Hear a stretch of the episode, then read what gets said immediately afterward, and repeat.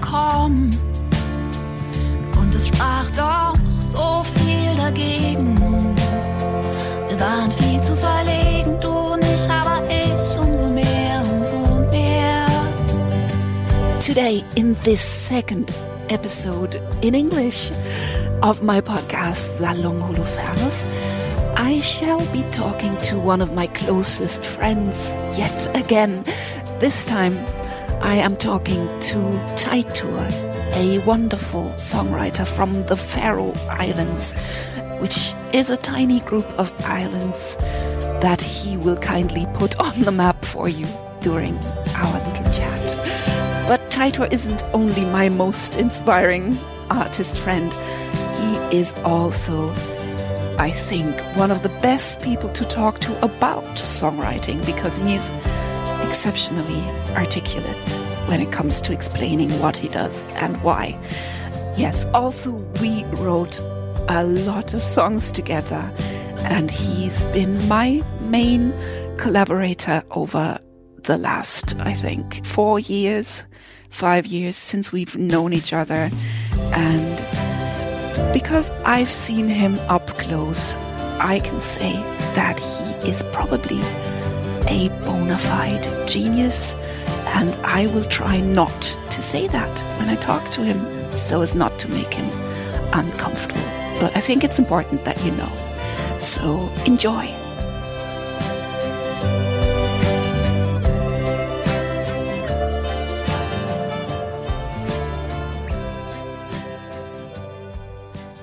it's so good to see you. You Are- too. Are you in your studio or Uh, no, I'm uh, I'm in uh, I'm in Den in Copenhagen actually. Oh, you are. I am in Copenhagen. Yeah, I'm doing these drive-in shows. Uh, there's a drive-in tour in Denmark now, and I'm on it. That's so really- cool. It's really bizarre. How many have you done? Uh, I just done one. I mean, I did two on the Faroes that I sort of organized myself, and now I've got myself into this thing in Denmark, where it's uh, it's five shows, and uh, yeah, it's it's a Live Nation thing. They just put up a st- big stage, and then they have several shows, you know, coming in. Is it fun or is it like mostly weird? It's all of those things. I think for everybody, also for the people who are there, it's it's it's weird and awkward, um, but but uh, also nice because you want to go out and hear music, you know. So so it's it's it's nice.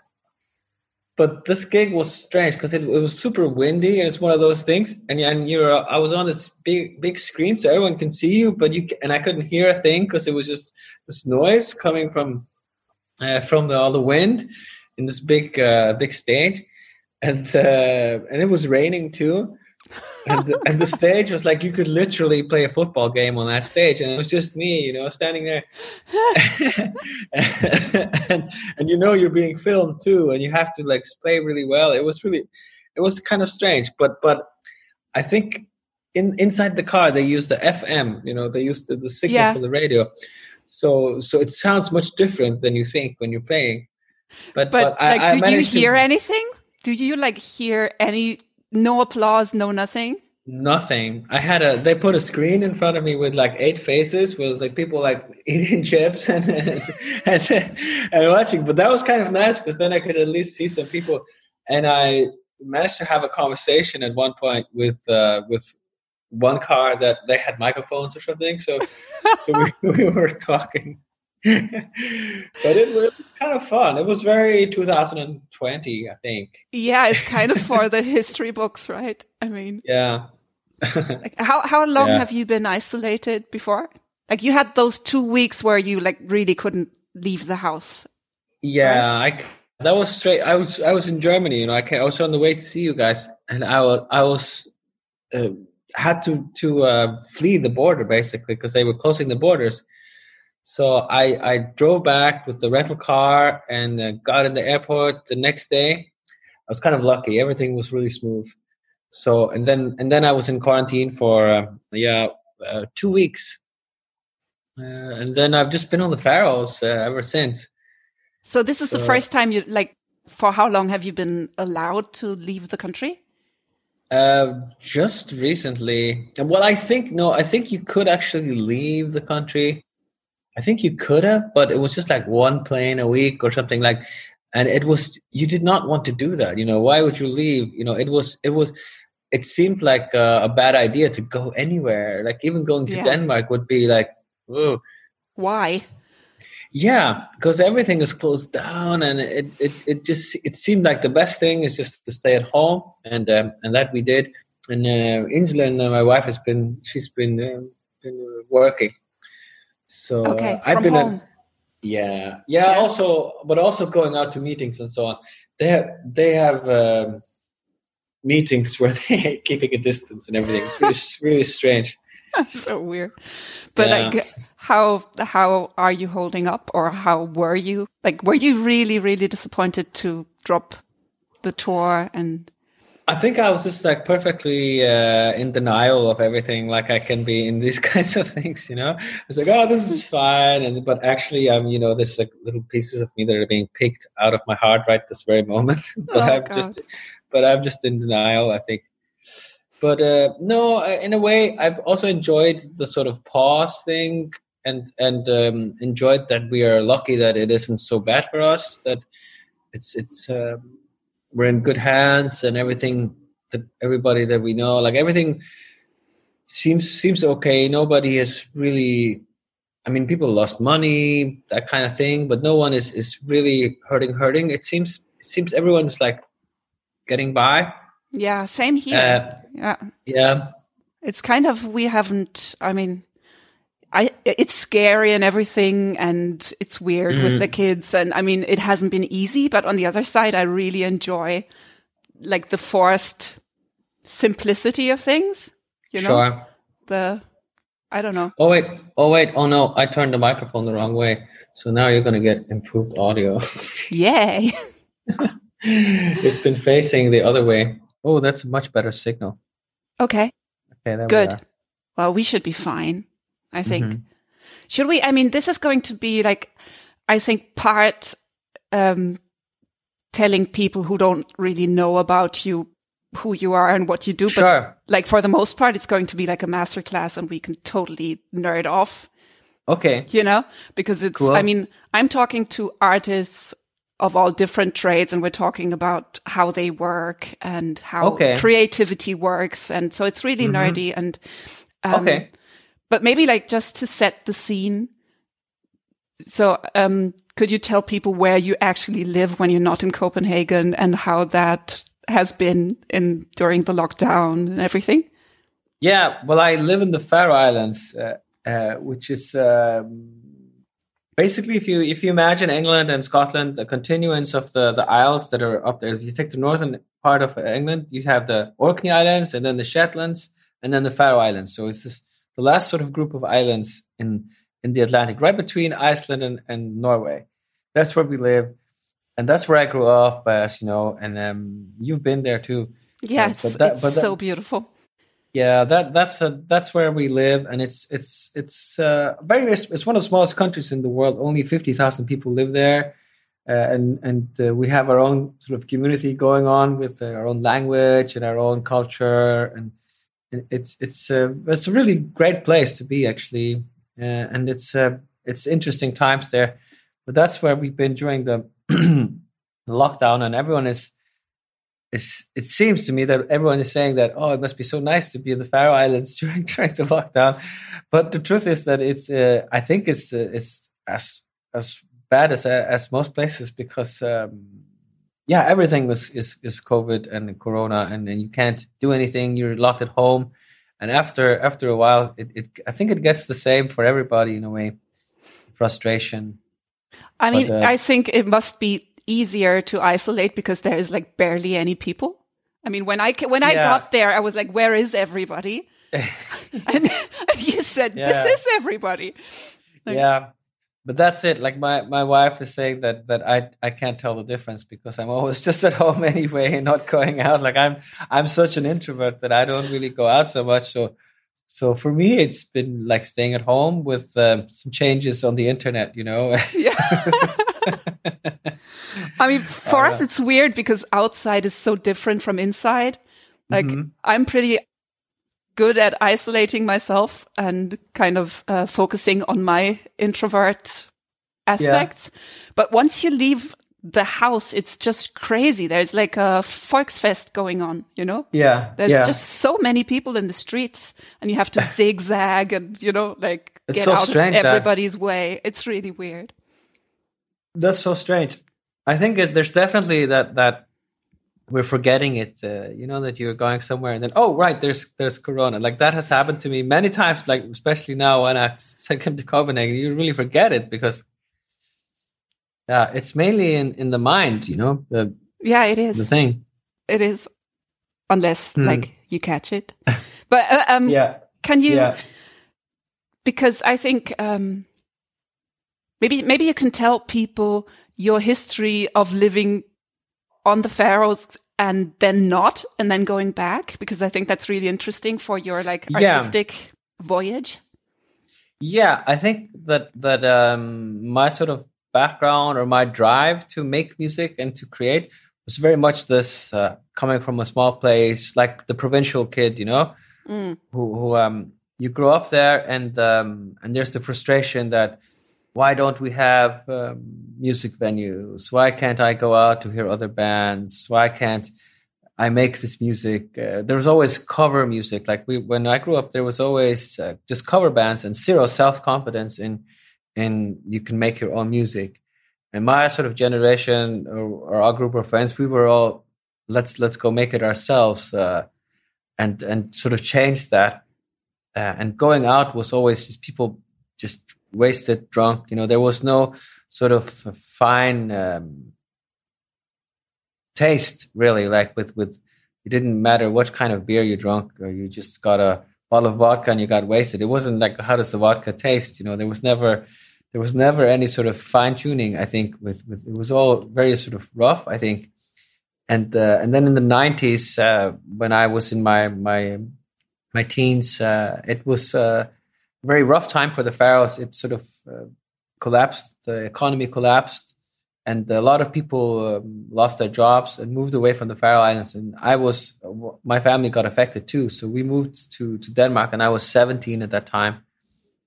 And for me, it just seemed like an upgrade. You know, I could I could go to uh, to a town in Denmark and go to a music school and that kind of thing and I was in a band at that time, and we were really, we were really popular band on the Faroe Islands uh, that we were playing in these sports halls. Uh, but we were sort of insisting on playing our own music, our own songs. But but people were were really wasted, you know. And and we we we we played. Um, usually we play like three sets. You know, we start we do one set at eleven to twelve, and then we wait a bit, and then another one, and then people start coming around three. You know that kind of thing. That's awesome. it was really bizarre, and and I think that that part of sort of upbringing and me learning to play music uh, in my room and learning Beatles songs in chords and all these the recording. Blah, blah, I, I, was I was that kid who, who I got really disappointed because there was this build up inside of me like ah there must be more like this can't be it you know this is not what i'm hearing in the on the records you know and so I, I, I was kind of I was ready to go away, and I and I felt bitter, and I was kind of still am in a in a sad way. I I still thinking that the music in the Faroe Islands is the same way, but it's not. Like now, there's venues and people love music, and I mean, when uh, we came like for your wedding, yeah, to me it felt like all the cliches that you know about Wales. Everybody sings, like everybody can sing everybody's yeah. like yeah. your parents your friends everybody's always singing. And then it yeah. felt like everybody like our age is kind of in a grindcore metal band but also has this like lovely beautiful yeah. uh, you know like ambient uh, nice music going. Yeah, i thought it was really special.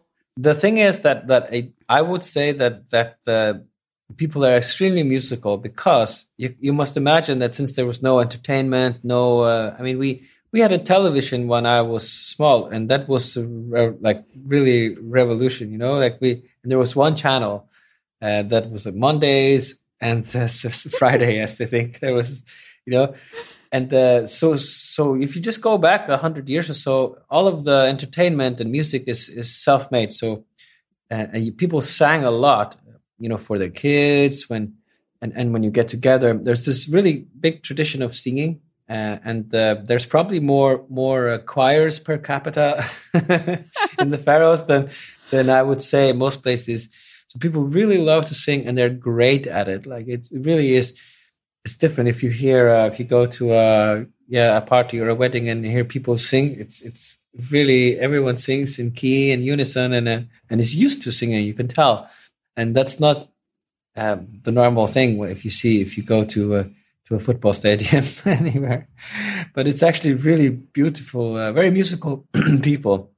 So I think um, I grew up also with playing. Um, you know, when people sing in the, in in parties and so on, I was always that guy who was who was accompanying. You know, who was playing uh, played a guitar or piano, and I would that's how I that's how I came into music really is to learn how to play the songs that people sing. And that's why I, I became interested in songwriting. It's how how you accompany how do the chords move? What happens when you do that? And what happens if you start playing it at this key instead of that key? And, and all those things I started to learn that language and became really good at that. But that was sort of my my natural go to place was to just accompany people when they sang. When uh, I just loved doing that. And and my dad had uh, this organ uh, my dad was also is also musical, and my mom was also a great singer. So we always had music in in the house. But I became obsessed with the songwriting, and then when I joined this um, this band um, in uh, yeah before I moved to Denmark, what I, were they was, called? It was called Mark No Limits. Whew.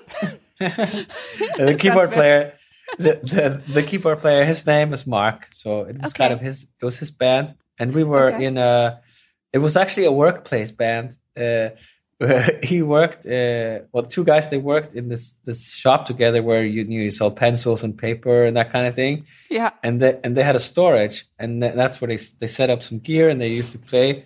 And then uh, my stepfather, he was working there too, and he's like, "Hey, Teitur, you should go and play with these guys. They play music."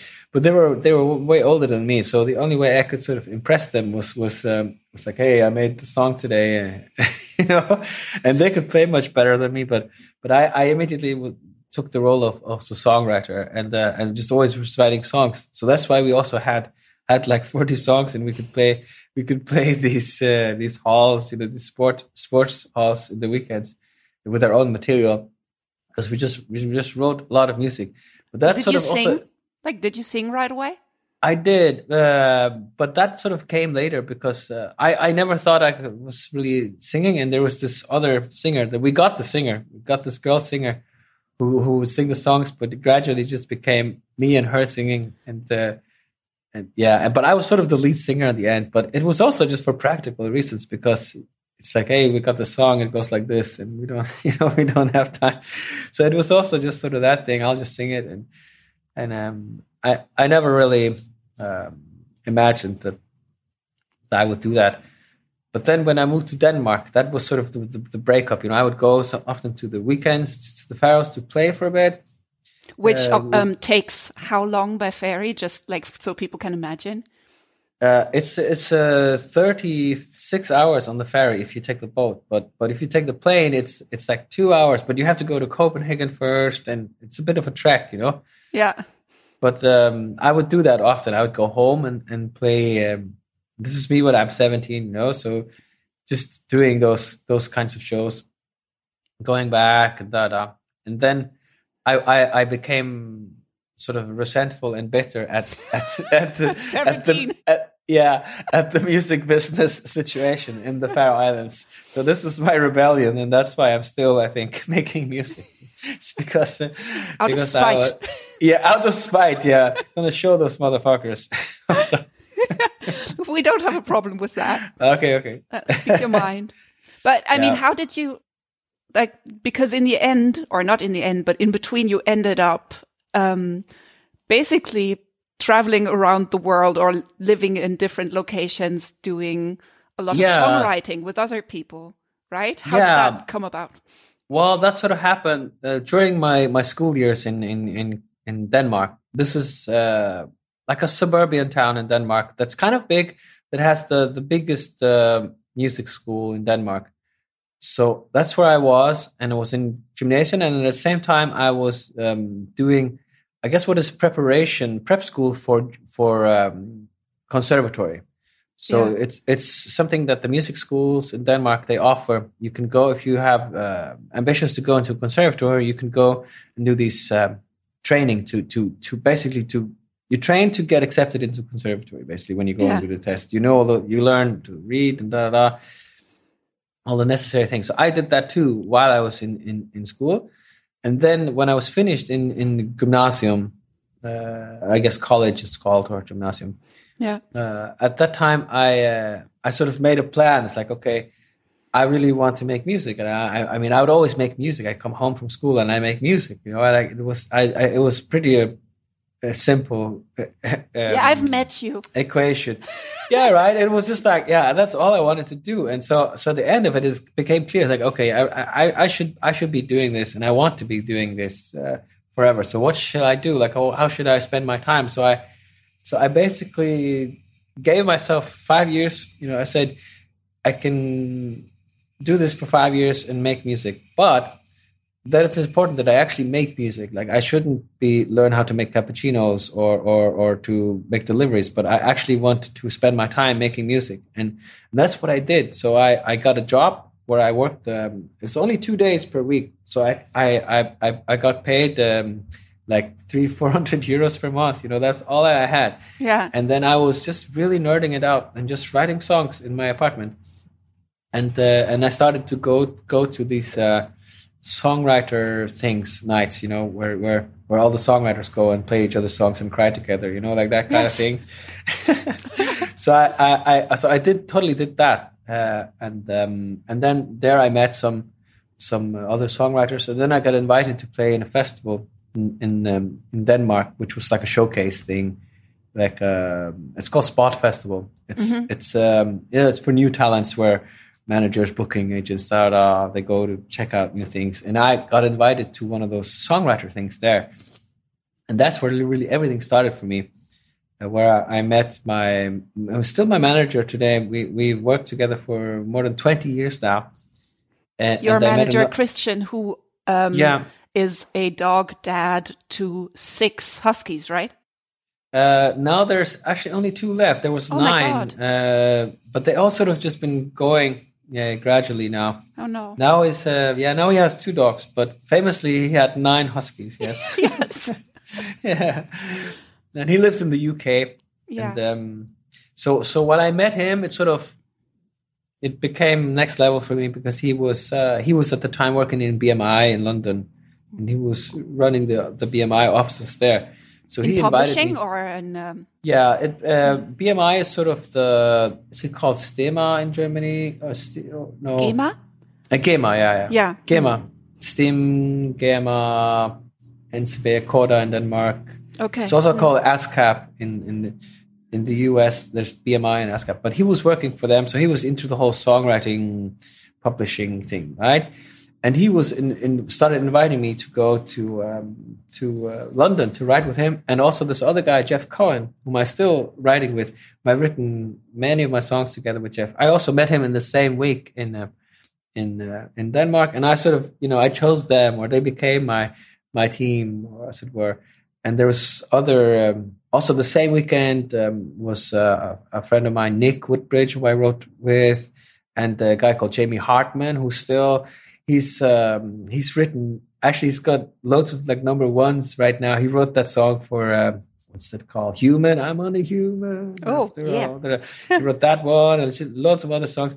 And we were all um, all there in the same weekend. It was really sort of a magical thing. And we all got really inspired from from, from being on that trip.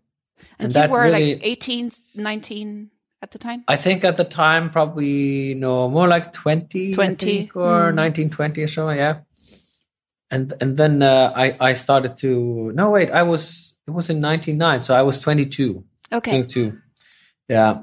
Uh, and then I started going to to um, to um, London and to New York to write with uh, with them. And it's also like very classic tied to her like I I I got my tickets got paid from uh, a shipbroker. Uh, he Oh, heard yeah? me yeah I was at home in the Faroe Islands uh, one you know Easter holiday Christmas something and I was on the radio because I was I was well known for my band there da, da. so so I was on the radio and and talking to um, to this guy, and then I got a telephone call from this this the shipbroker. It's like, hey man, I heard you on the radio. I think you're great. Uh, when you go and uh, and make these trips to to uh, to write music, I want you to call me first, and then I will pay your tickets. That's and awesome. And he did that. So I I went to New York and London. You had a uh, patron. and, uh, I had a patron.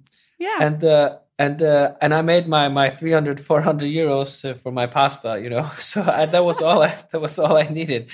And then I, st- I would stay. I stayed at home with Jeff, you know, when I was uh, in in New York, and uh, and I stayed at home with Christian, my manager, and my friend Nick. Uh, we so it was kind, of, and it was just when that sort of EasyJet, um, all that stuff was happening. So it was kind of okay to fly to London.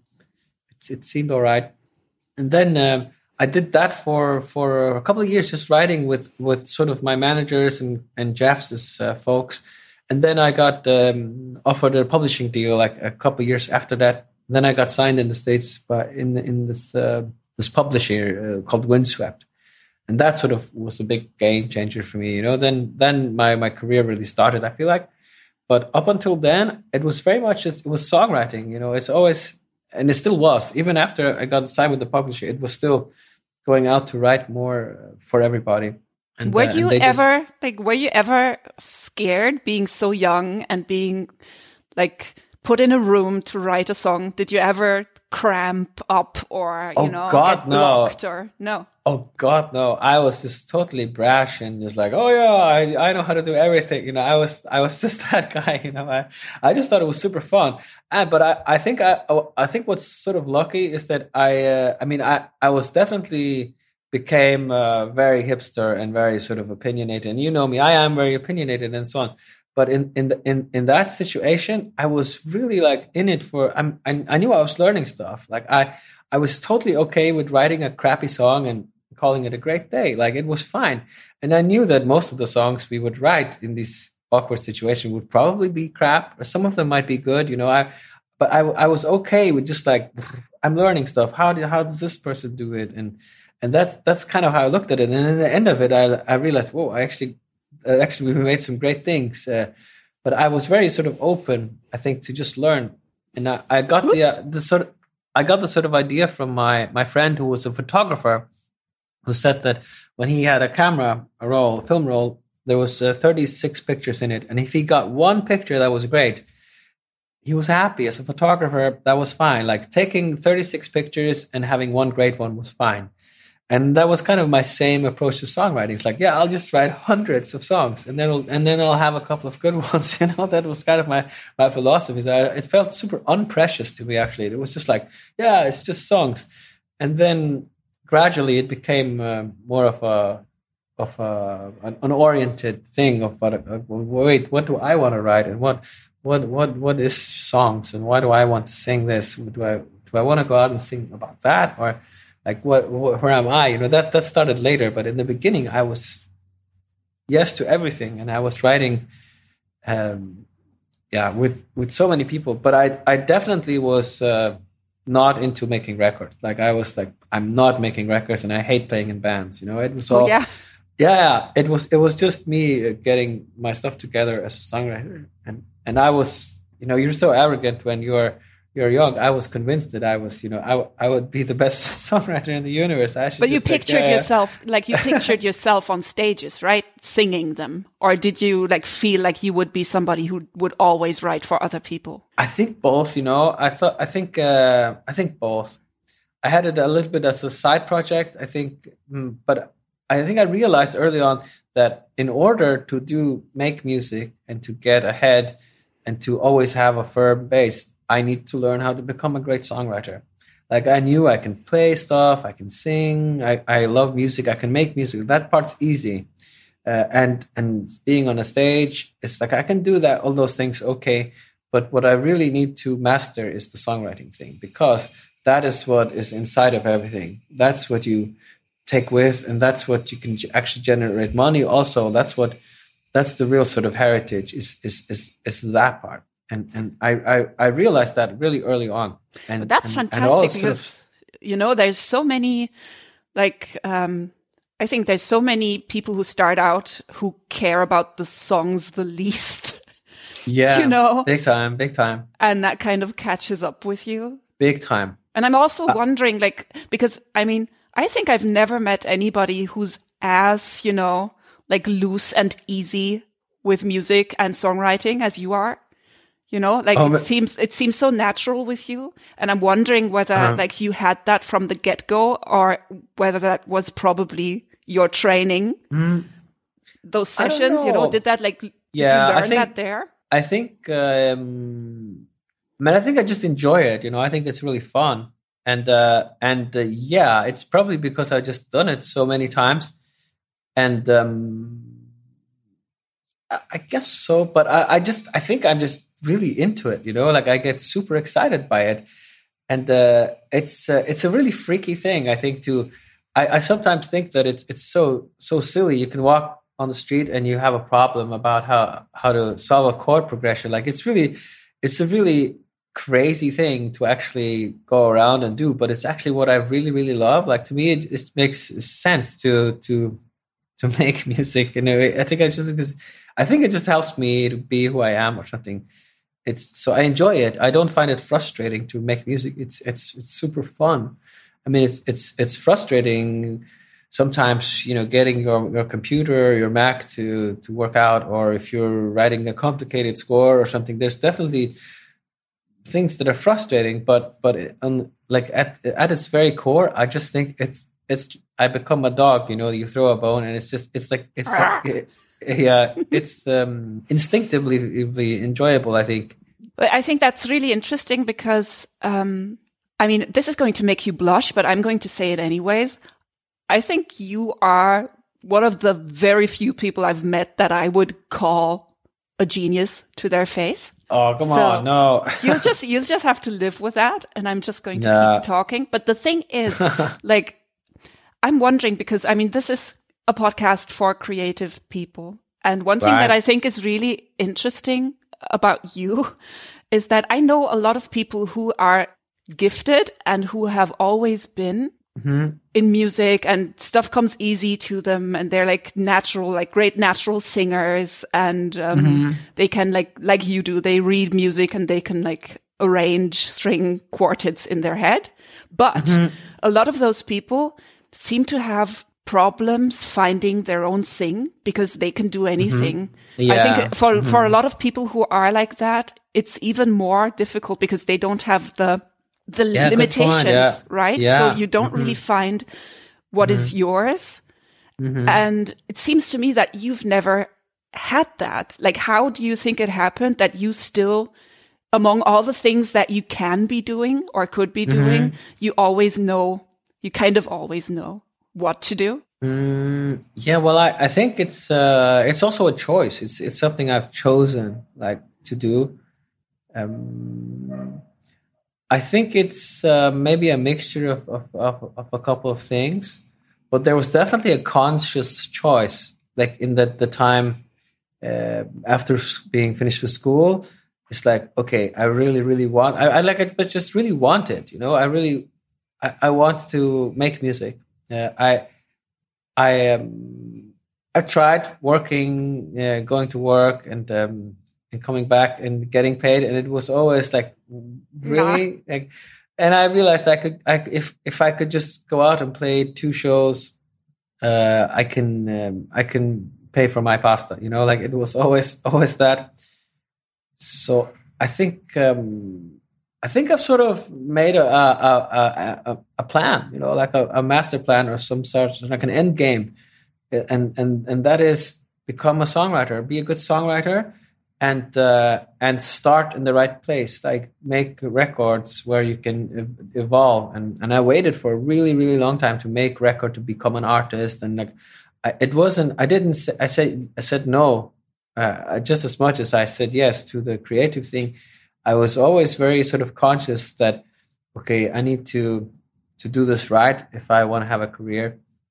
And i and i did see a lot of people going for the the the quick moves and, and getting their that record deal and writing the song so it could be a comma hit so they can get better numbers. And like and I was always sort of wary of just like okay just I, I, and I still kind of have that foolish belief that I'll, I'll peak that when I am 60, you know, like I, I'm still sort of, I'm still like getting my way around. Like I, but, but I think I'm just, uh, I'm, I'm happy with, with doing that. But do you ever like, um, did you ever have to like within the songwriting or within the music thing, mm -hmm. did you have to make choices?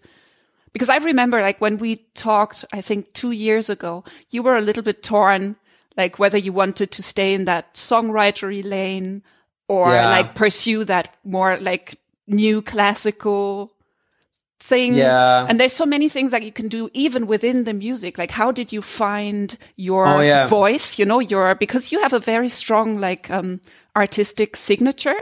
And I think that's harder to develop for people who can like sing sing anything they want to. Like how did you decide that you were not going to be I don't know, that guy. Yeah. I think, uh, yeah, I mean, I do struggle with those sorts of things that what do you want to do? What is, what is fun? And the writing with others, me and the orchestral things. And, um, but I think it, it always comes, it always circles around the songs, you know, for me, it's, it's always, the idea is the acceptance is that, okay, if, if I'm going to make uh, music, I, I, I better be in the center. Like I've I've chosen that. Okay, I'm I'm in the center of it because no one else is going to do it. Uh, and I'm sort of forcing myself to be the artist, to be the performer. And in some ways, I think I am. But I also think like I I also am an artist. Like I want I create things and I see things and I want to and I want to do them. So I have this drive to to um, to make things. Um, and and I think the song the songwriting is so strong because in within that storytelling thing you have all this room where you can actually make all those roles. You know, you can.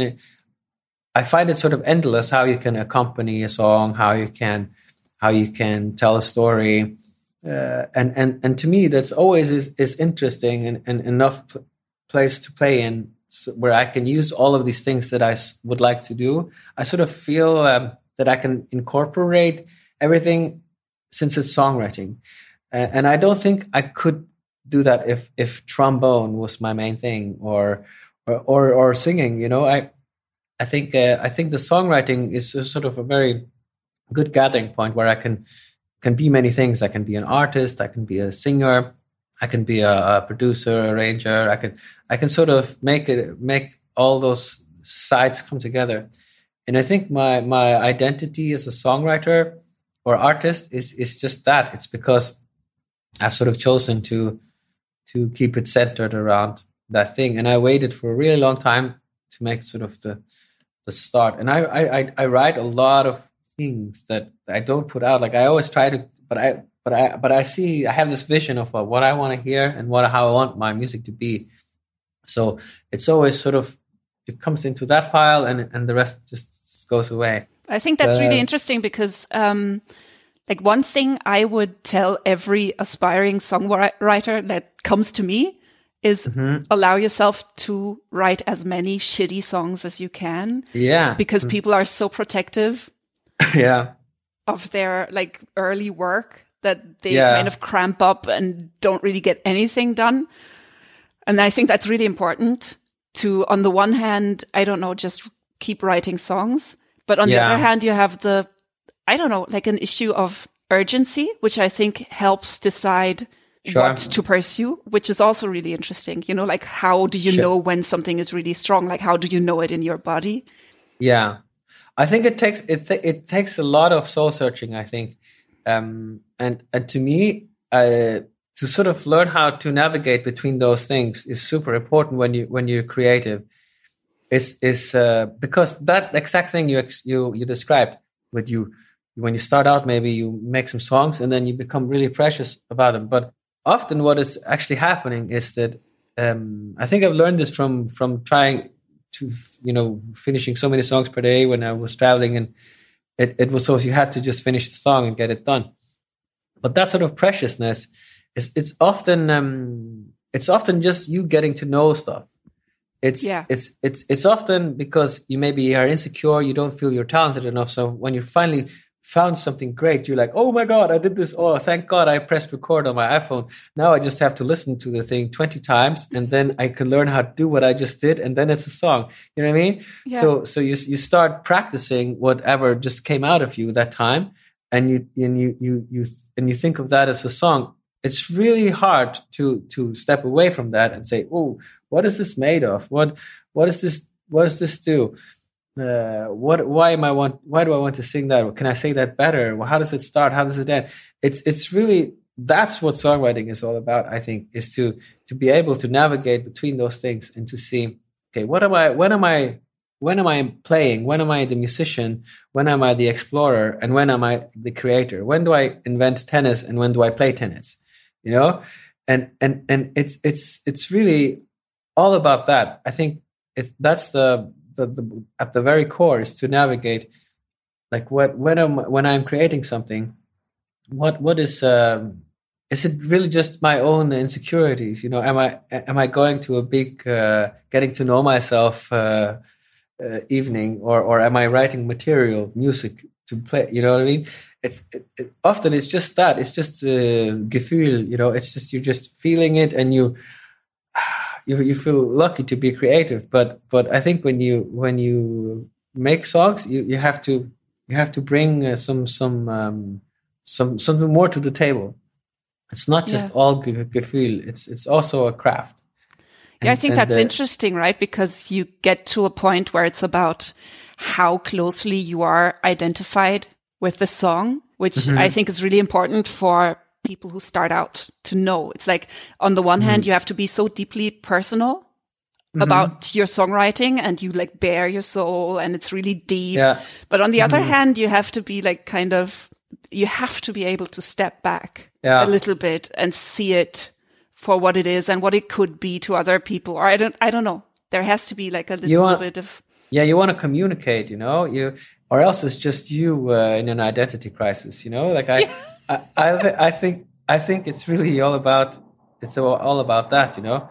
Is it what is behind it? Is it is it you saying everyone look at me, I'm doing a beautiful thing, or is it everyone look at me, I'm really sad, or is it you know what I mean? It's or like what is the what is the drive of you making that song? I think that's a perfectly cool question to ask. Like, what do you want with this? Like, what what's the what's the what's the what's the purpose here? And then make it better, you know, improve it.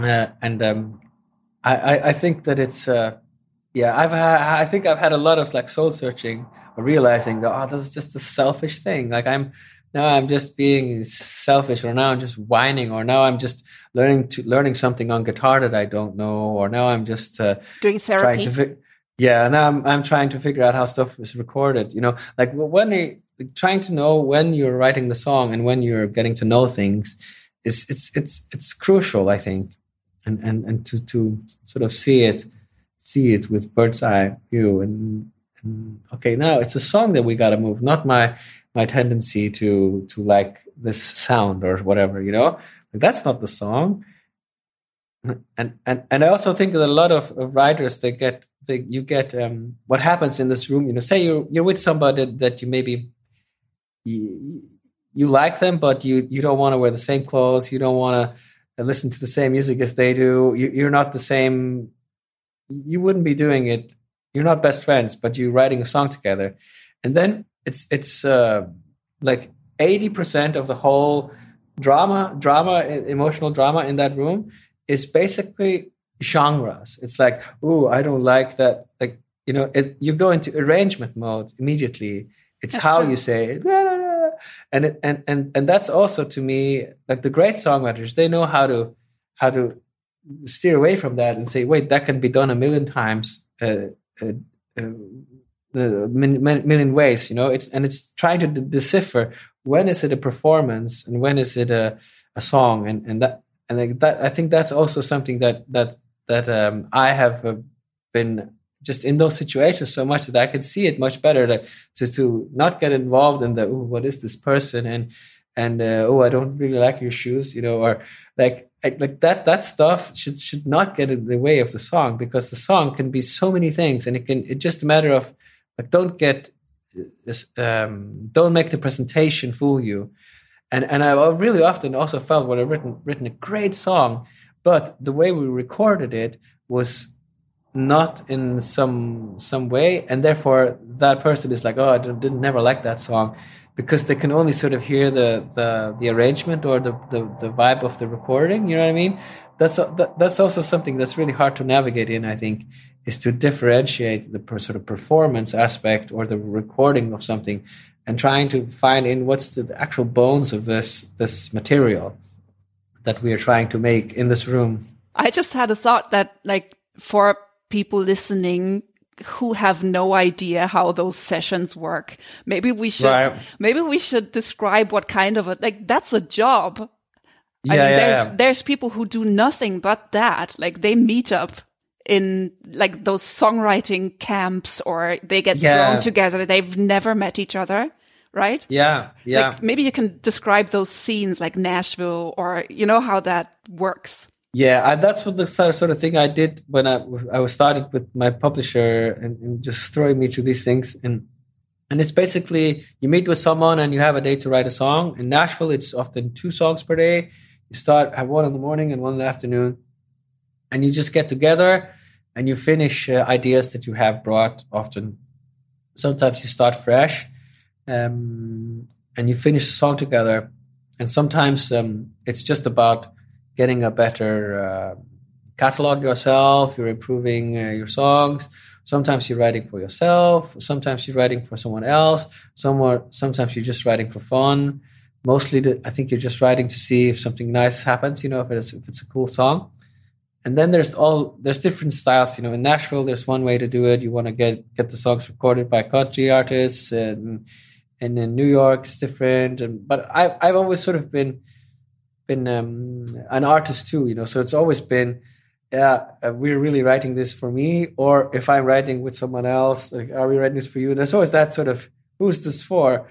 But I'm always thinking, hey, this is about writing a great song. You know, I, I, I really, if it's a great song, I'll be happy to sing it, and and if I like it, you know.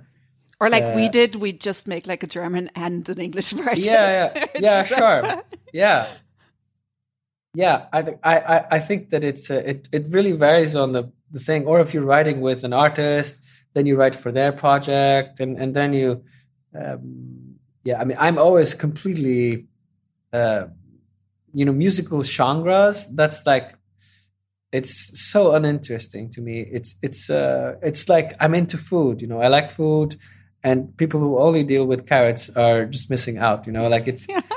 I, I don't understand why you only uh, like like like what I'm trying to say is that I, I feel like I can write many different styles of music. Like I, it's just music; it's not a style. And if if I'm writing only one style of music, then I get bored. Then it's like, hey, what what we're doing now is actually just imitating something that you have heard listened to too much. You know, like and and and I think that's not musical. Like I then I sort of get. But but that definitely is also a, a situation where you're in a room and then people are trying to emulate uh, a style or something that's cool and hip, and then you do that and you snort cocaine and and belt out uh, hook lines, you know. But I was never, I was never into that whole thing. But but that's definitely also a part of the scene. Is you you get together and you you you want to create a big hit song and then all of the melodies they're like that because it's gotta yeah. be really strong and, i mean you know, I've, I've done very few I, i've done like i've done I think you were the first person that I really wrote with a lot, like we did. Mm-hmm. And since then, I've done that a couple times, and I yeah. mean, it's really, it's really different. The speed of it, you know, it's yeah, like it's the, super fast. Yeah, yeah, it's like the, people just keep belting out something, and it's like, okay, that's the chorus. We're all yeah. set. Go. I mean, I, I, I, I think uh, Grandpa's too old now. Like, I, I don't.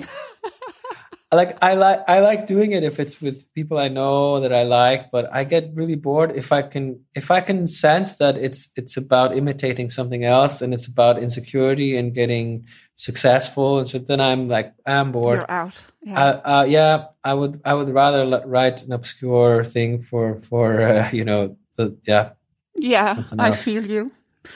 But I think I, I still think it's like really astounding how much you have managed to preserve and hone your own thing. And I think that maybe the secret to why you have kept like such a distinct sound for yourself is that it's based on very like timeless songwriting principles.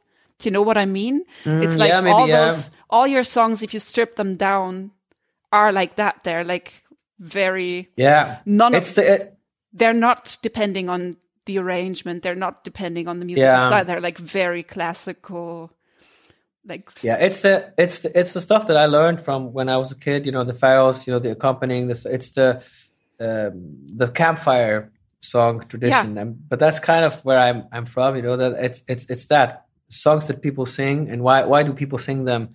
It's it's it's that has always been at the core of uh, of my my school. You know, and that's still uh, how how uh, how it is. And uh, and and then and then struggling to uh, how do well how do I want them to sound when I sing them, and and and how do I accompany that story with sound? You know, like I, it's it's, it's, it's that's still sort of where where I'm at. But but you're right at the very core. It's very old, uh, like oil painting art. It's very very old, boring and old, uncool. Uh, but but but but that's but not ho- what I said.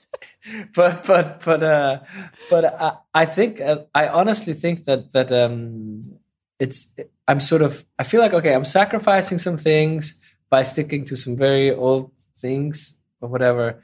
But I, I think in the long run it works. Like and and I when I make my albums I always try to make them make it timeless. Like I and I get sort of turned on by that that that it shouldn't be what's uh, what's the correct thing or whatever. But I really wanted I want to put it on in 15 years and go like, whoa, that sounds cool. But that's, that's an really- interesting thing. I mean, I'm just Yeah, assuming that we'll have like young songwriters listening, and I think that's really important because Mm-hmm. I think um, even w- also with language, not only with the music, it's kind Mm-hmm. of important that you. I mean, if you want to use words that are very Sure. much of their time, you should Mm-hmm. at least know. That's always one thing that kind of puts me off if you have too many. Like we can't really talk about that because all the words I can think of are in German. But like if you Uh-huh. want to use words that are like, you know, Yeah. a slang thing that Yeah. might be gone next year, I would never yeah. do that, you know, because you Yeah. kind of, you know, that you've just destroyed something that could have been timeless, you know? Yeah, sure. Yeah, but I but I, I think I also imagine myself at my own shows like like I would hate myself so much if I made a song about a sandwich, you know? Like if I had to sing if I had to sing about a sandwich every night, I would kill myself, you know? Like I, I better better sing something that I I, I want to go up and sing every night. Yeah. and uh, and also like there's this fear like what if i if i have this huge ass hit about something that i don't like you know like what what happens with that It- you know It would be your, you know, short people. You know, that Randy Newman is Oh, really unhappy with short me. people because it's there we are Uh, I was what? gone for a second. You know that Yeah. Randy Randy Newman always says that he's really really unhappy that he wrote uh, Short People uh-huh because it was meant to be like a little novelty thing, and now it's Yeah. like what everybody Yeah. keeps screaming for. yeah I totally see that. yeah that that totally happens Uh, but I, that i um, you go. no no i just remember that there's also that funny is it randy newman um or lyle lovett or somebody they were talking about i think it was it lyle lovett talking about randy newman or randy newman talking about lyle, lyle lovett about how they like the music? And he says yes i like both of his songs and then and i think that's also something really true i mean like now i've written hundreds of songs but it's actually still it's just you know my my thing anyway it's just it's still once or two songs you know that is Yeah. the whole work and Yeah, I mean, you keep that everybody, I think, or a lot of people keep getting back to things that they are. Sometimes I think as a songwriter, you're also like, um, like a scientist or somebody who like goes into an abyss with a lamp on their forehead, you know? sure And like one expedition, you find one thing, but then you need to go back and you find something else. And, yeah but it's kind of still the same, ex- you know, the same thing you're doing, the same thing you're trying to find. yeah sure I've written a lot of songs that I think are siblings, at least. Sure, yeah. I used to also uh, acknowledge that when I was much younger, to uh, that it's okay to write the same song in different ways, you know, about the same subject. Uh, I, I sort of encourage to do that. Like it's fine if I have a something I really want to say. It's it's it's cool to write seven different versions of it, and then you sort of find what's the best way to say it, and why do I want to say that, and and and, then you can. But often, I think by accident, you maybe have uh, have you that that same song becomes two different musical ideas that you like, and then you sort of perform it, or you try to put it on one this record and then one. That also happens sometimes, you know. yeah. But they become, but they, but they often uh, they come in batches. I feel like they they are are are related in in times, and then yeah. sometimes you you you take old ones, uh, new ones in. I think I'm just gonna take some coffee. That's allowed, right? Yeah, sure. It's one of those. Uh, Nescafe, Nespresso things. So these, uh, I think they're really bad for the environment. These pods, you oh, know. Oh yeah, just like, I know. Uh, but I'm staying with this. Uh, you met him at, at a wedding, I think. This wine guy. Oh yeah, sure. He was at my table. Yeah, he. Uh, I'm staying in his uh, Copenhagen. It's, it's crazy swanky place, like wow. a penthouse apartment here. It's really amazing. Say hi. Yeah, I was super lucky. I was just talking to him when I was looking for places. He's like, hey, come and stay, stay here. How long are you staying so, for? Uh, ten days.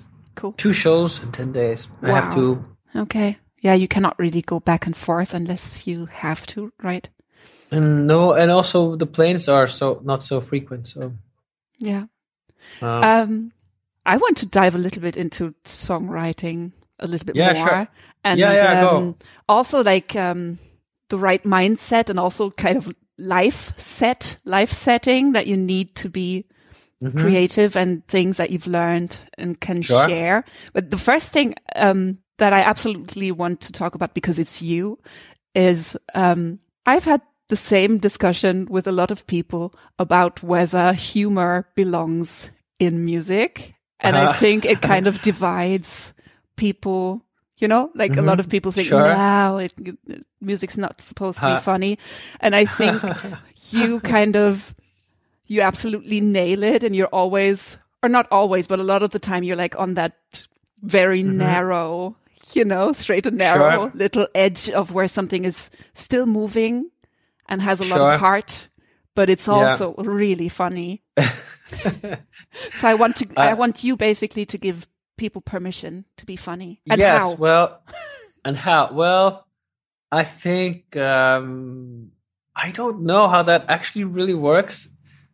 I think it's um, I think it's also comes in if you're presenting something that is often serious or sad, you you, you accompany it with humor to make it uh, easier to digest. I think it's it's something to do with that. I think uh, and it's um, the realization that you can't for two hours uh, be so serious or be so sad or angry or you know it's it's something to do with that that I, I maybe just have a personal difficulty with. Like I I can't uh, like go John Malkovich and just be in character for for uh, for like a day. Like uh, I, I I sort of I'm, I'm putting myself out there.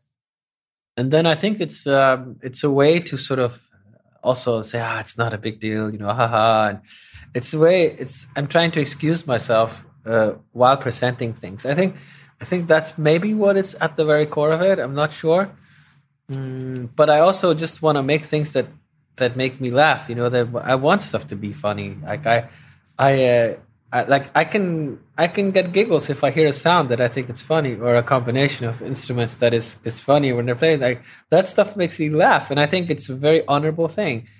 Like I think uh, making things pretty is honorable, and making things funny is uh, is honorable, and I, I think I think that it, it's part of it. You know, um, but some music sure can be serious, but I, I, I think I'm, I am like so extremely serious about some things that I sort of need to have uh, balance it off or, or to run away from it or, or to, to get a reality check or something. I think that's why, why humor is important to my music. But, but I think it's different from people, people to people. Like I, I, I remember I had a really, really, really hard time to differentiate you know, if I would, when I was touring a lot in the States when I was much younger, I, when I did my first record, I was playing every day for years, you know, I, I would go up. To, I played up to 250 shows per year. It was kind Wow. of crazy. Yeah. And I was on the, on the road with all these people. And then there was this one guy I was playing with. Who I was always really annoyed because he's like, he's a stand-up comedian. He's not a musician. Like his songs are crap. Like, can I read your songs? But but but but uh, everybody loved it. Like, the show was great, and he was actually um, telling jokes in between songs, and it was like horrible Amazing. penis jokes and and and amazing uh, scenarios. Like it, it was it was really just a mixture of. Uh, but he had a guitar and he sang them. So so so there so there was a period where I was sort of that's not cool, you know. Like I I I, I don't want to do that, and and and um, I, I I don't want to talk in between. I, I had this face also. I didn't really want to talk in between songs, and I was also very shy. I, I I'd sing with my eyes closed a lot, and so I, I didn't want to want to be funny. And if if, if people laughed, uh, but I think also people started laughing at my shows because uh, I'm awkward. You know, like I, I'll, I'll say something really stupid uh, by accident, and then people just laugh. Like, did you just say that? And and and then uh, it was sort of a love and hate thing for my thing. And um, but I think now that I'm older, I just sort of uh, it's part of the, the thing is that it, it can be funny. It's okay. It's honorable to make people laugh. It's okay. And also, it gives a good backdrop for the heartbreak. I think, you know, I, I think it's. Sure. Um, I love artists who can handle both because it makes the Sure. heartbreak really like break your heart. Because Yeah. one minute you're laughing and then it takes a turn and you're like, "Ugh." I love that. I mean, Yeah. music can be Yeah. like a, it, it can be like a Trojan horse. You know, you get people all relaxed and laughy, and then you like twist the Yeah. knife, right? Yeah.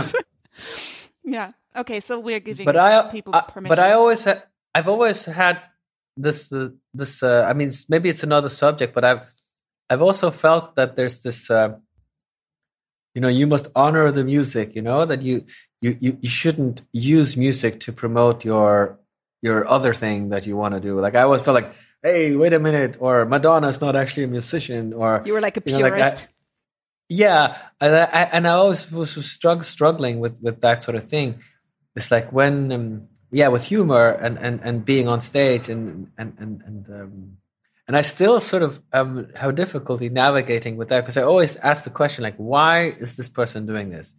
Like, why are you, you why are you standing there right now? Like, why are you singing me this song? Like that to me is always always the that question. Or even if you go to to places or like what what is what are they really trying to do in this uh, this establishment? What's what's the desire and, and will behind stuff? And i think that as soon as you're clear about that then it's okay if, if someone is, is either funny or angry or like it- it's it's all about wanting to understand i think the person who's there. Yeah, I think that's really important because a lot of people, or it takes a lot of people some time to figure out that it's okay to have, I don't know, objectives, straight objectives as an artist, because a lot of people think everybody, everything just needs to be like loosey goosey free and you just follow your, you know, you, you like just follow the muse.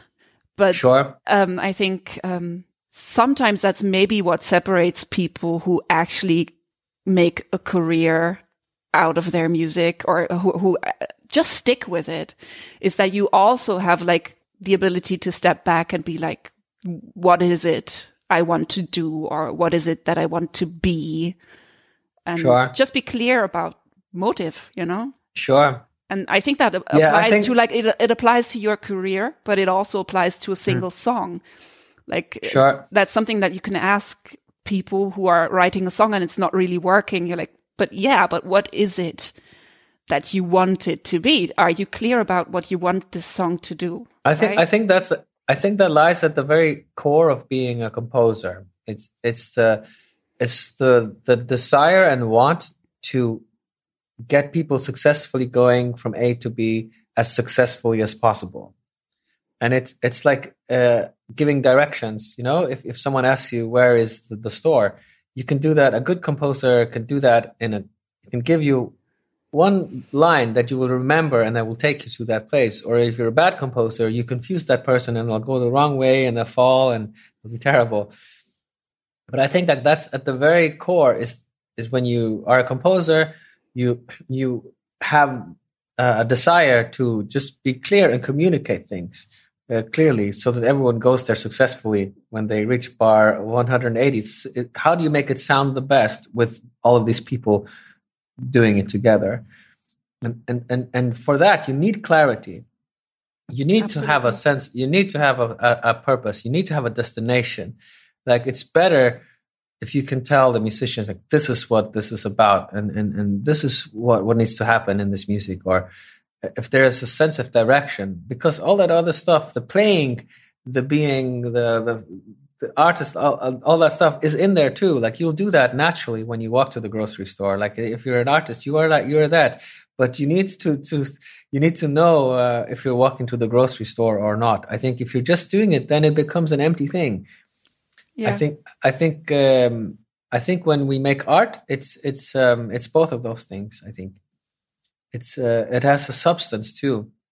You need to have a, sense of direction and a meaning, a place to go to when you make art. And then you also need to be able to just listen and follow. It's a very, you know, it's yeah. kind of like a very delicate dance between, yeah. I think, the conscious mind and the unconscious. Yep, it's it's it's definitely it's it's it's the, all of those things together. Um, mm-hmm. And I just I just have to ask because you said that and it might be useful for a lot of people.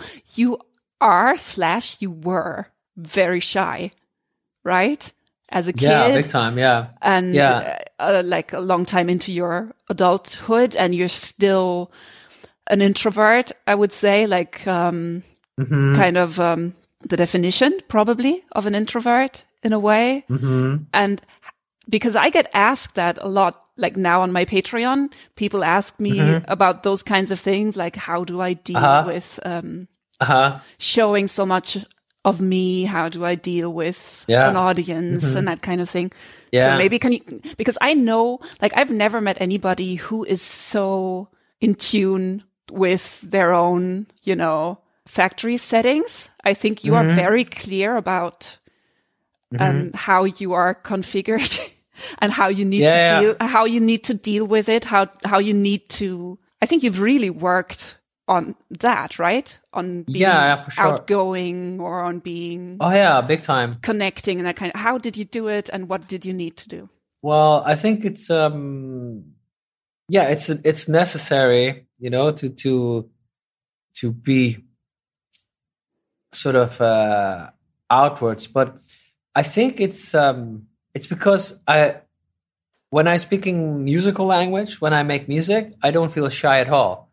No. Like then mm. then I, I feel I feel great. And and I think the the closing my eyes stuff is very much also because I'm listening so hard to what it sounds like and, and to feeling it that way. Um and then I sort of hate being uh, in a room with a lot of people, but it's absolutely necessary uh, for me to do that. And the only way i can do that is is if i if i'm in charge or something like if if uh, if i make the music and everybody's listening then it's actually a fine situation for me because then i'm in control and it's it's okay. But if i'm in a in a in a birthday party it's just uh, noisy and uh, it's something um, it's some sort of spectrum thing probably. I don't know.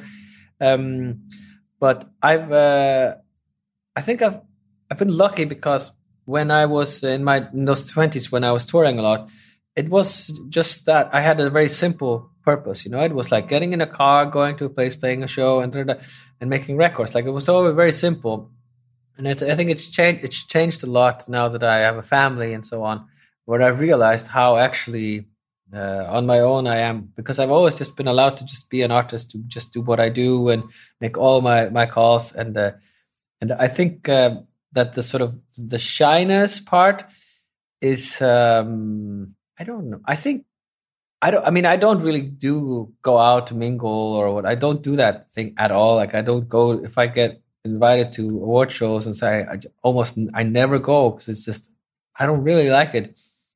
And then i just have my group of friends that i like for instance with you i we got a relationship so i'm like okay, I want to do everything in the world for you. That you know, like I, and and and that's kind of how how I always been. You know, like I I I'm cool with with some people, and then some people I'm not cool with, and then and I just stay away from all the things I don't want to do. Um, but I think that's I think when you're an artist, I think that that's that's why you are an artist. It's it's it's so that you can control that one thing, uh, uh, so so that you're not insane, something like that. Yeah. Uh, so it just allows me to to have a place where I can do something meaningful, and uh, and and become so good at it that I can do it uh, so that it's better than if I if I um you know clean clean cars. I could do a better job. You know what I mean? Like I can do better for society yeah. by doing by doing that. It's the best I can do every day is to become better at that stuff. And uh, it's also, I think, a way to communicate when you're communicating something uh, in musical language, something very abstract. Then you can say all these things that are too complicated that you can't say in, in, your house when you're you know with with your family or whatever it's it's it's also that yeah. you create this this space where you can um, uh, give meaning to where you can put put logic and put things you can put this cup here in music and that one over there it's like it's it's your yeah. it's your perfect world and i think it's it's maybe that's part of it it's just um, insane people like me who uh, who find uh, peace uh, with doing something like that in order so they can actually seem normal to other people or something. I don't know. yeah, I mean, but also you can make stuff visible for for everybody. I mean, you have a unique perspective, and you. I think it's just it's really special how you can go places where words alone cannot go in music. Yeah, Right? Yeah, it's. I mean, poetry. Poetry kind of can because mm-hmm. it also allows for, mm-hmm. you know, the vibrations in between the words. Yeah. But I mean, music is just perfect for that. You yeah. can make stuff mm-hmm. not visible, but mm-hmm. yeah, tactile, and yeah, you can show stuff that is there in a way that nobody else mm-hmm. can. Kind of. But uh, but do you feel that your your shyness has ever made touring and everything difficult? Like, did you have to learn to deal mm. with that? Because I know on stage you're really you're fine, basically. Yeah, right? it's all that. It's all the other stuff that's hard for me. You know, like it's uh, it it's much more intense for me to check into a, a hotel than uh, than it is to go on stage and play. Like a, it, it does that sort of stuff is more uh, takes more energy, I think, to to do those kinds of things um, Yet, I mean, yet you tour like a madman. I mean, still, right? Yeah. I mean, you tour a lot less now, but your touring yeah. always involves going to Copenhagen first, yeah. then going some other place. Yeah. Mm-hmm. It's, I mean, it's crazy the way you travel. Mm-hmm. You, right? You have this very, very isolated, yeah, small kind of island islander life yeah. going on, and then you have like the craziest traveling salesman life. yeah, the, the, medicine man show. Mm-hmm. yeah, that's. I think that's really interesting. That somebody you know who takes like you do. Yeah, but I think I choose I think I, I I enjoy it so much. I think to play music and to make music, and it's necessary that I travel to make it. Like I, all of my work is outside of the Faroes, so I have to go to places and I want to share it. Yeah. Uh, I think wanting to share what you do is also sort of a primal primal thing that you have to have as an artist. You want to to to share it. You want to to to, to communicate it. If I was just doing it in my own room and not going out, it wouldn't be uh, be the same. The, it's yeah. it's. Uh, I think that's really interesting because a lot of people think that, and of course that kind of plays into it. But a lot of people who don't perform kind of think that it's uh, an ego thing. Mm-hmm. Or a lot of people who are like kind of suspicious mm-hmm. about the arts would think that it's like you want to show yourself. Mm-hmm.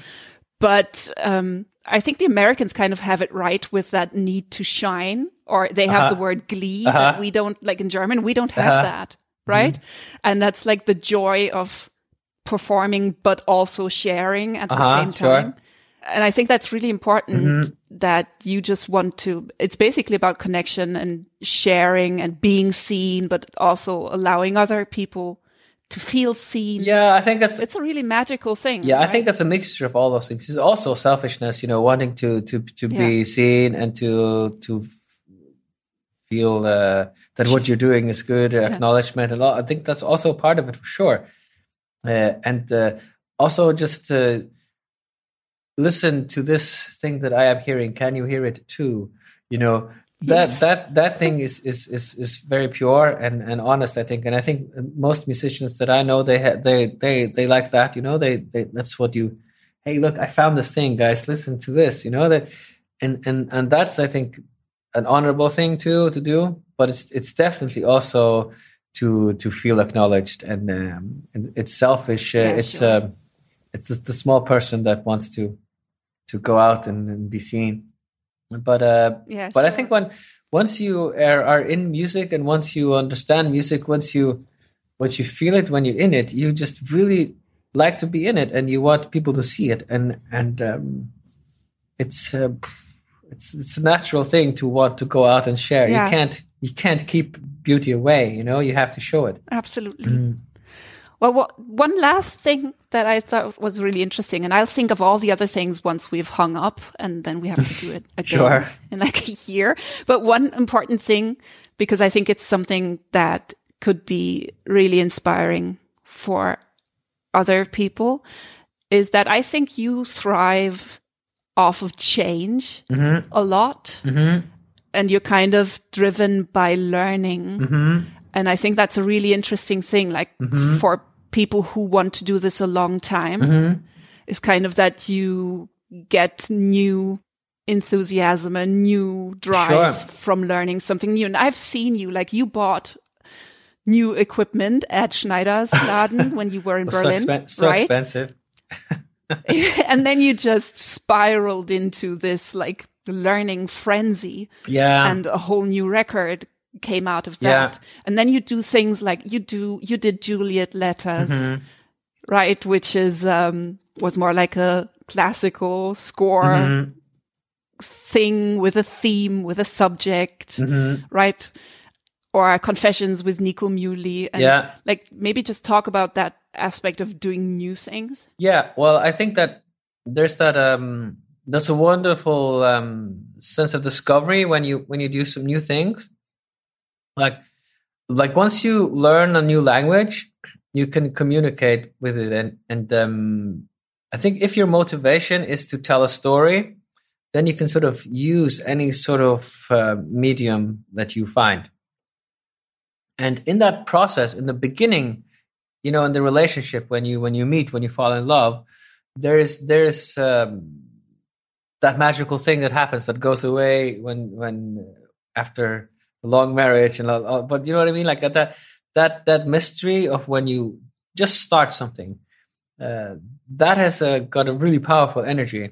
And and i think that when you are doing that uh, you you um, you can create really strong things because you become like that that that poker player. When you when, when you learn someone to play poker the first time they usually win the first five games because, because Okay. they they go crazy and they think they can win and they gamble insanely. But when you know something really well then you become more reserved and and then but then of course you can become a poker master. But but but uh, the the beginner poker player does the, takes crazy chances. Um, but I think that's sort of a good energy if you're doing creative things. If if I throw myself um, over something and I learn the language of it, then I can. If, my motivation is to tell a story, to share something, then I can get go through it, and then in, in that process, I discover things, and, and things are magical. And oh, this is a kiss, and this is a a, a, a date, you know, and this is uh, the you know you see the whole future. All of these things pass when you're learning the great possibilities of, say, an instrument or or, or something like that. I think I think it's it's a really good thing to do, and then you can move on with something else, and and and and in that way, you also acquire new skills. You know you you become better at seeing the bigger picture. If you have if you have spent a long time with something if you're if you're all about say rhythms whatever if you spent if you spend 4 years really getting into that it's a great investment. Like you will learn you will Yeah, learn sure. loads and you will make choices like it's it's it's good to have uh, have have these kinds of um, things that you can't do that you're trying to struggle with. And and and I, I enjoy that. I enjoy I enjoy figuring things out um, like gear or how stuff works or but I think it's it's part of the creative process. But I also feel like the the most important thing of creativity, or when you write something, when you make something, it's the start. It's it's where the, the flower comes out, and it's where most things happen. Also, like when a kid is from from zero to two years old, like that's where really the world is is Yeah. doubled uh, a million times, and you you, Yeah. you become you, there. There's so much energy in that start there, and I think that that's a great mm, tool when you create to uh, to sort of treat it as as such a thing. Or to create new beginnings. Yeah. Right? To like start something where you yourself can be new. Yeah, yeah, for sure. I think. Like, I mean, I've just started doing my like autobiographical writing, and it's just so much fun Yeah. because I'm new at Yeah. it. And I'm figuring things out, and ev- you Yeah. know, it's very complex, and then stuff plays off of each other in a way that was unexpected, and it's really fun. And I'm sure it'll play back, you know, uh, it'll like trigger some songwriting Sure. that'll be different from what I did before. sure. You know, it, everything like feeds into everything, and that energy of doing new things is just For great. sure. Yeah. Well, I think I'll let you go because I have. I, I'll show you my cards. Have I shown you my cards? Wait, this is how I prepared. Do you Oh see wow. that? that looks nice. And I, I think I haven't really looked at them, but I think, I mean, let, let me look Mm-hmm. at them. I think we've talked about almost everything that I wanted to know. Mm-hmm. Yeah. Yes. but I think, um, still we'll have to do it again because you'll keep doing crazy new stuff that, Yeah, we can talk about. We can always talk. yeah. We can always talk. What's next for you? Well, You're going home and staying home or? well, no, I've got I've got five drive-in shows now that I'm doing, and um, Yeah. and then my booking agent also called this morning. He says that the gigs are just coming in now. So many gigs are coming in now because they're just opening up now in Denmark more. Oh, okay. So Okay. so we were kind of thinking about maybe if I should get ready to have a summer in Denmark almost. Okay. Wow. Um, I don't know. I'm going to talk to, to my wife about that. See if, we because she's finished working in uh, in about two weeks or so. So maybe we should Okay. come on down this way. Or I can do lots of shows. I think, but it's also it's the summer of love. It's the it's the anything can happen summer.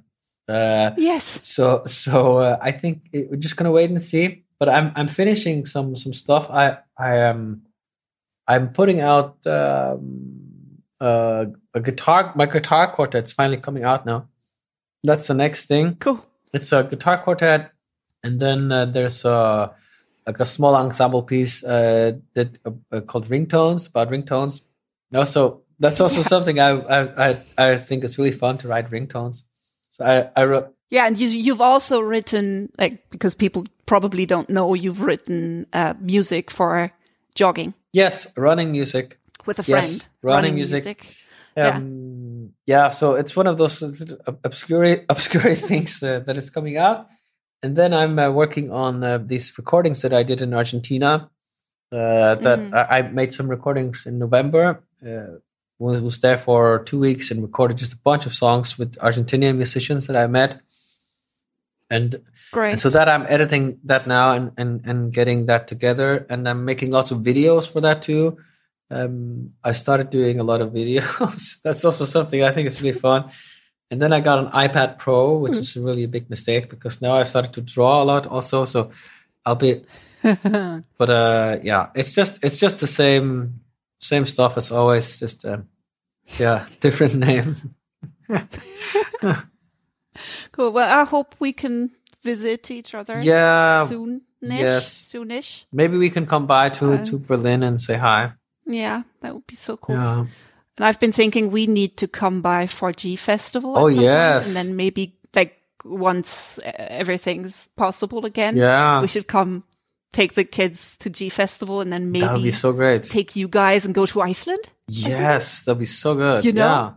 That would be so. Yeah. Yeah, great idea. Well, Love that. well, we need our post-corona fantasies. Yeah, that's a great idea. we do. That's a great idea. Well, I'm going to turn this off, and then we can properly say Okay. goodbye, Mhm. and I can tell you secret things about my dog. Oh I'll yes. just But we haven't gotten yeah. around to that. Yeah. So we're going to say bye bye now. Okay. and Talk talk about my dog in secret. Bye bye.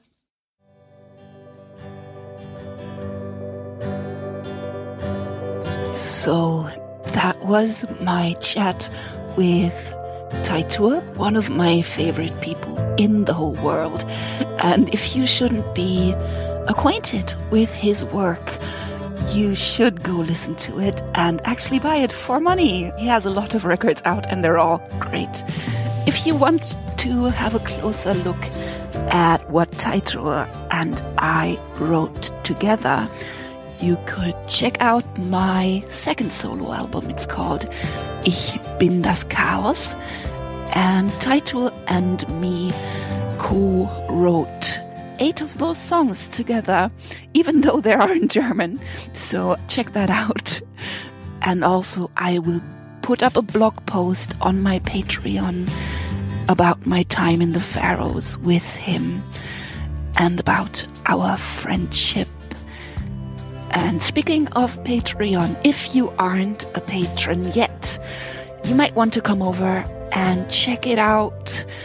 It's www.patreon.com slash Judith Holofernes, which is me. And it's amazing there. We have so much fun. And I take good care of my patrons. And yeah, I make extra episodes for them. It's a lot of fun. Come over if that's your cup of tea. Bye bye.